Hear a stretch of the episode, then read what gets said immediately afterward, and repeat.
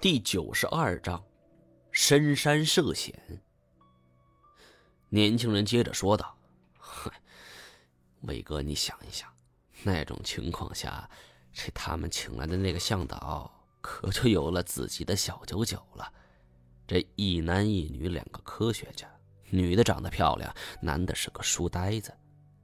哼，这向导就很起心，先杀人再劫色。”反正这深山老林的，死个把人也没人发现。我的心悬到了嗓子眼儿。虽然我很清楚，我和叶欣欣如今都好好的，这其中过程必然是有惊无险。但是那种情况下，情势之危急是难以想象的。这么多年，我曾经在云南一带的雨林中见过不少死尸。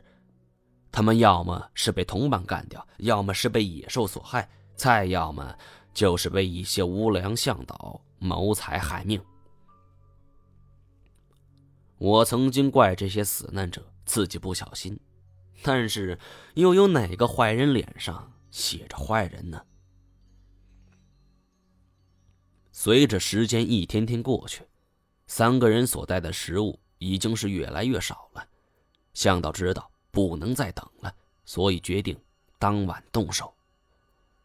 那一晚，向导主动提出，喊他们俩先去睡，说他来守夜，估摸着明天道路就通了，到时候他们走西边那条路。几日的困境，叶欣欣已经哭得双目红肿，我是轻声安慰着，好不容易将她哄睡了。然而当夜，我自己却辗转反侧。并非我有什么预感，而是我感觉这个向导他并不靠谱。这几天以来，北边、南边、东边已经全部尝试了。这次的暴雨几十年罕见，就连茂密的参天大树都倒了不少，三条路全部被冲毁。而西边的路，导游之前说过是一处悬崖峭壁，从那里走过去，真的没问题吗？我深表怀疑。想到这儿，我再也无法安睡了。走出帐篷，却看到向导在磨一把开山刀，因为这种武器是当地人进行这进山都要常备的。我一时也没怀疑，坐在向导面前。向导见我没睡，微微一怔，还以为我有所发现。有些事儿，想向您请教一下。向导见我神情迷茫，知道我并没发现他的罪恶计划。悬着的心这才放下，轻松一笑：“张先生有什么话尽管说。你之前说过，西边的路是一处悬崖峭壁，那么那里既然是绝路，我们为什么还要去走呢？”其实我这么问，并不是有所起疑，只是想确认一下情况。在这种困境中，没有任何经验的小白和这这经验丰富的老司机，那是完全不一样的。能得到一些宽慰就已经最好了。见我如此问，向导叹了一口气儿：“哎，张先生，不瞒你说，我带你们进来也从没想过有这种情况。你也看见了，我们已经被困了七八天。”他左右看看，压低声音道：“我刚看了一下我们的食物，省着吃，也只够三天。”我听后大为惊讶。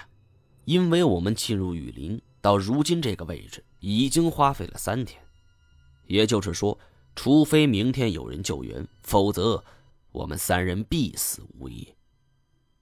那那还有办法吗？明天会来人救援吧？一定会的，对不对？